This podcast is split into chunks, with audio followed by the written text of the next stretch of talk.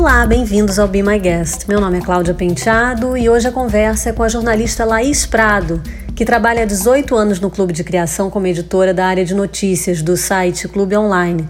Ela conta que sente falta de acordar de manhã e não se sentir angustiada com a pandemia. Bom, em termos de rotina de trabalho, a minha não mudou quase nada, porque eu já faço home office há 18 anos desde que eu estou no clube. Só houve um espaço aí de uns dois anos que eu tive um escritóriozinho, uma salinha no prédio que era o clube, por conta da revista Pasta, mas como eu disse, durou, durou pouco. E então esse dia a dia enfurnada eu já tenho há muito tempo. O que mudou mesmo na minha vida foi ter que me acostumar a acordar, abrir os olhos e imediatamente lembrar da pandemia. E imediatamente ficar com aquela angústia de pensar é, no risco que as pessoas que, que eu amo correm e pensar nas pessoas que estão doentes, nas pessoas que perderam a vida na noite anterior. Então, essa angústia é a pior coisa para mim nessa pandemia. E pensar quando isso vai acabar, quando eu vou poder acordar de novo sem ter essa preocupação é, esse é o ponto para mim mais complicado. Embora a rotina não tenha mudado muito, a Laís incluiu uma boa caminhada todos os dias. Meus hábitos de trabalho não mudaram praticamente. É, tá tudo muito parecido, com exceção de, não, de eu não sair para nada mesmo, não, não ter os, os tradicionais almoços. É, eu marco muito café com as pessoas do mercado coletivas, eventos, nada disso. Quando acontece alguma coisa assim, é online, né? Então é bate-papo online, é coletivo online, etc. Mas eu vim passar a minha quarentena na zona rural e aí aqui tem muita estradinha de terra totalmente vazia, então eu faço uma caminhada quase todo dia no final da tarde. E, então isso para mim está sendo muito gostoso. É o para mim é o melhor horário do dia é o meu horário da caminhada. Isso eu gostaria de levar comigo para São Paulo, mas não vai ser possível. Mas realmente é um eu vou com meus cachorros aqui e é muito muito gostoso e muito reconfortante assim e me fortalece. Ela diz que à medida que o tempo passa vai ficando menos otimista com a humanidade. Olha, em geral, eu sou uma pessoa bem otimista, bem autoastral, bem brincalhona. Não tenho tendências ao pessimismo. Mas em relação a mudanças nas pessoas pós-pandemia, eu estava bem mais confiante em boas mudanças no começo do que eu estou agora.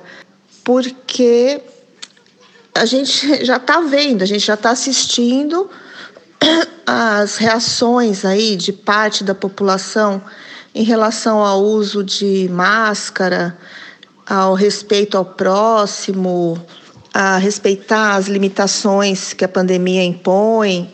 Então, se antes as praias não estavam sendo usadas e as pessoas estavam respeitando, hoje em dia, apesar da pandemia e dos números estarem muito piores, as pessoas simplesmente não estão respeitando, não respeitam a polícia, a guarda municipal ou qualquer outra pessoa que fale, olha, tem que usar máscara. E esse é apenas um exemplo, né, de você ver que não, que, não mudou, não mudou a essência da pessoa. Ela não aprendeu a pensar no próximo de uma forma diferente, a pensar no meio ambiente de uma forma diferente. Eu já vi imagens de praias cheias nos finais de semana com toda aquela sujeira que a gente já costumava ver. Então, assim, para mim foi um balde de água fria ver tudo isso. E, e, e você acaba pensando que nada faz essas pessoas mudarem.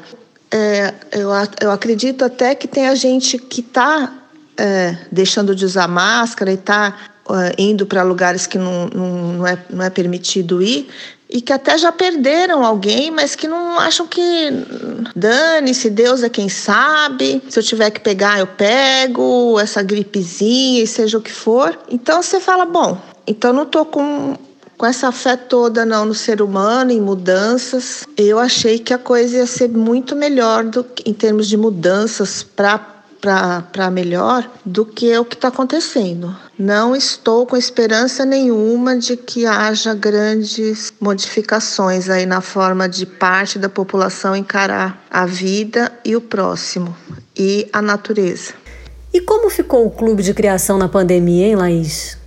Bom, a equipe do clube, a equipe interna, teve sim que ir para casa, claro. Todo mundo é, trabalha hoje online, está todo mundo integrado e adaptado, está tudo certo. Aí a gente conta com uma pessoa que tem sido fundamental na travessia dessa crise, que é a Joana Monteiro, a presidente, que tem sido incrível mesmo, como eu já disse, está batalhando ali com a gente dia após dia e nos inspirando e trazendo projetos e colocando a gente para frente, vamos que vamos. Aí o pessoal da redação, que sou eu, a Valéria Campos e a Helena Castelão, a gente já trabalhava em casa, também como eu já disse, então é, para nós não teve muita diferença de rotina.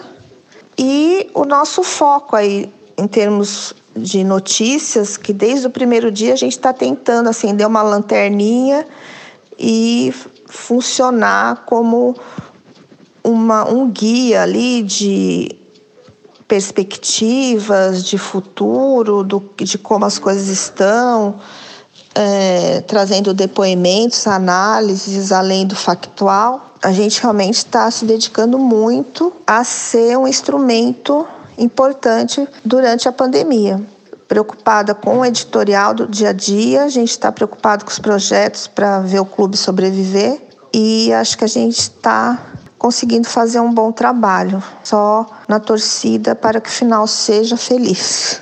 Eu perguntei como fica a nona edição do Festival do Clube. A gente estava até uns 10 dias super convicto de que não iríamos fazer nada esse ano, que iríamos pular 2020 e a nona edição iria acontecer em 2021. Mas daí começou a ver aquele comichão, ah, e se a gente fizesse uma coisa menor, dois dias online, obviamente online, né? Então a gente está assim em dúvida, né? a gente ainda está discutindo. Pode ser que aconteça algo assim mais simbólico, ou pode ser que a gente não faça nada. Vamos ver o que acontece. É claro que a gente tem que levar em consideração que nossa prioridade no momento, como eu já falei, são os projetos que vão permitir a sobrevivência econômica do clube.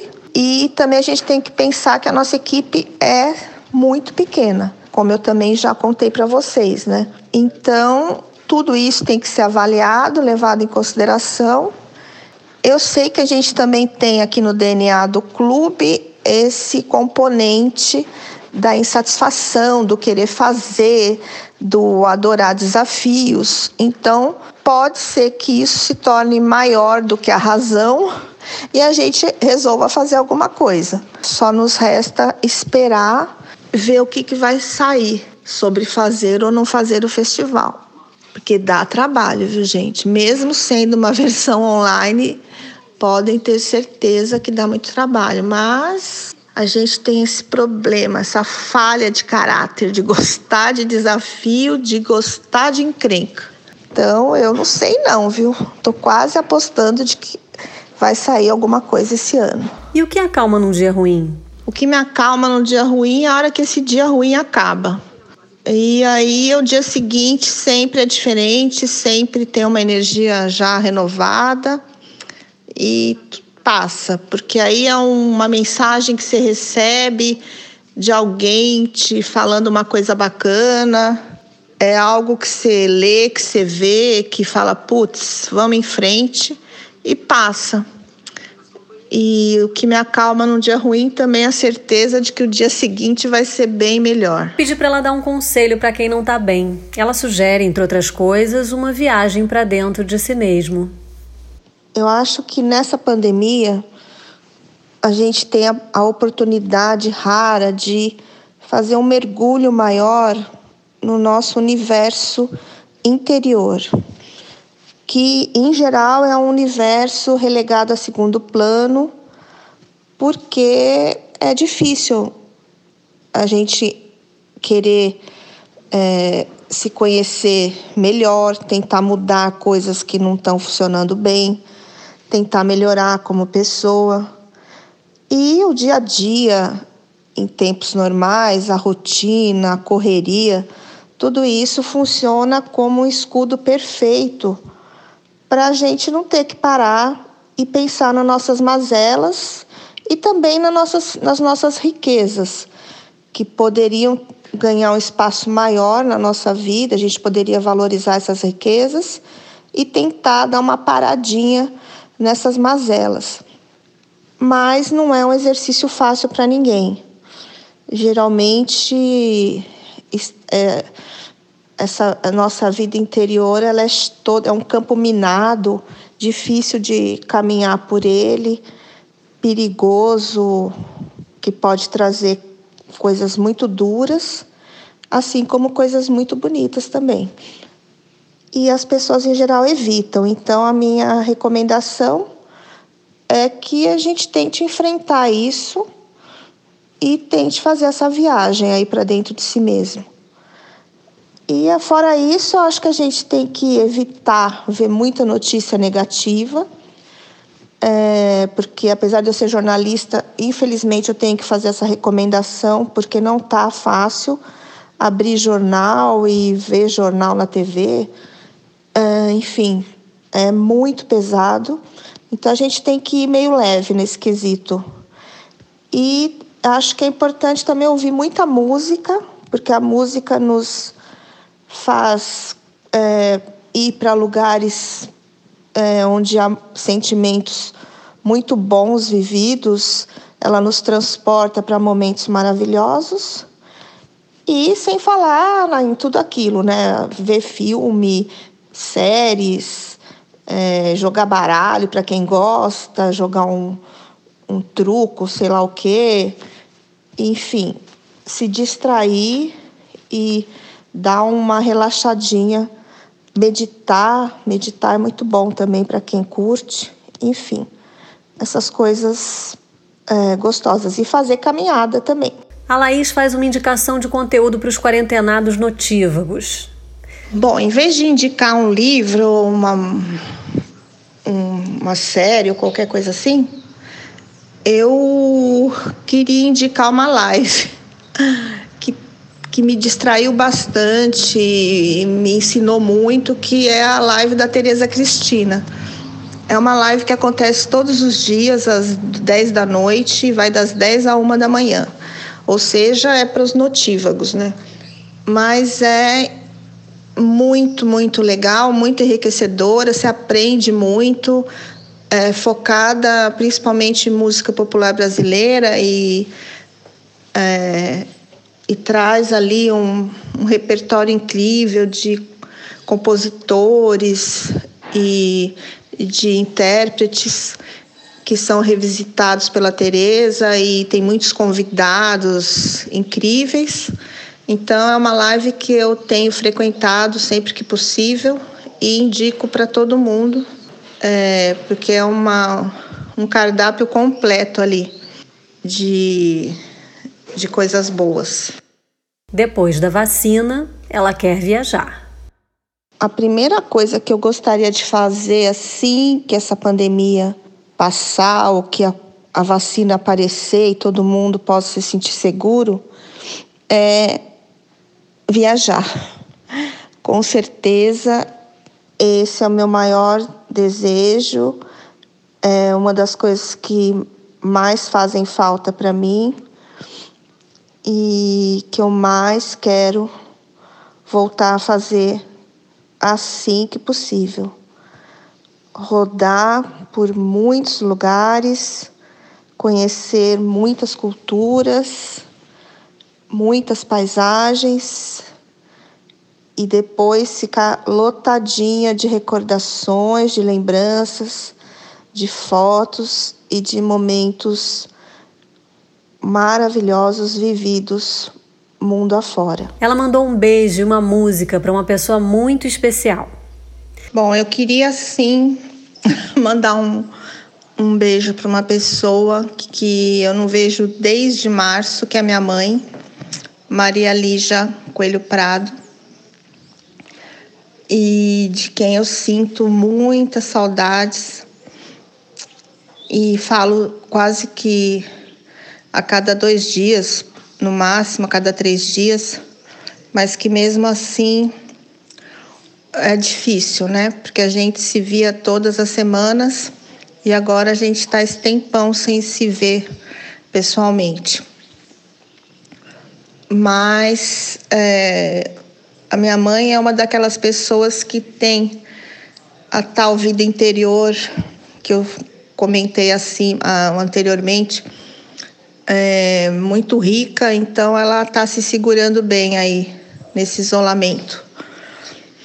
E eu queria então dedicar uma música para minha mãe, que chama 500 Miles, mas é a versão raiz mesmo, a versão original, que é com Peter, Paul and Mary. E mandar um beijo muito grande, cheio de saudades para ela. A Laís explica um pouco as músicas que ela escolheu para a playlist que ela enviou para a gente ouvir aqui na Rádio Bipop. Agora chegou a hora de preparar uma listinha de músicas que eu considero legais, que mexem comigo, que me trazem é, coisas boas.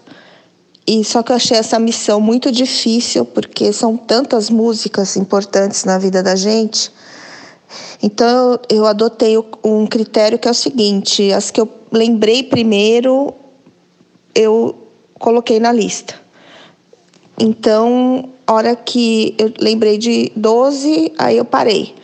Porque é, se, se eu continuasse, a lista não teria fim. Então, resolvi fazer assim. Surgiu na minha cabeça, entrou e pronto. Então, Espero que vocês também gostem e se identifiquem com algumas delas. Eu já dediquei anteriormente uma música para minha mãe, então da minha lista eu quero dedicar Duran Duran para o meu irmão Mauro, Mauro Medeiros, e eu quero dedicar a Sinfonia do, do Novo Mundo para o meu irmão Fábio Prado, maestro. e Quero, mais do que tudo, também agradecer muito a Claudinha pelo convite, é, esse carinho, essa generosidade de ter me chamado, parabenizar pelo trabalho dela na rádio e também parabenizar o ER, o ER Rei e a BTC pela iniciativa aí de, dessa rádio e mandar um super beijo a todos que estão ouvindo.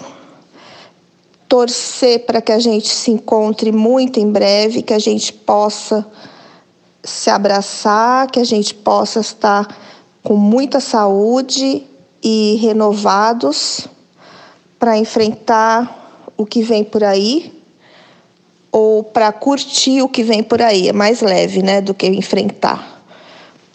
E que vocês fiquem bem. Um grande abraço para todos. Obrigada. A gente que agradece a sua presença tão delicada aqui no Be My Guest, Laís. O mundo precisa muito dessa sensibilidade que você trouxe para nossa conversa. Eu sou a Cláudia Penteado e me despeço, mas volto amanhã para mais um programa que tem a edição do Nani Dias e é um oferecimento da agência BTC.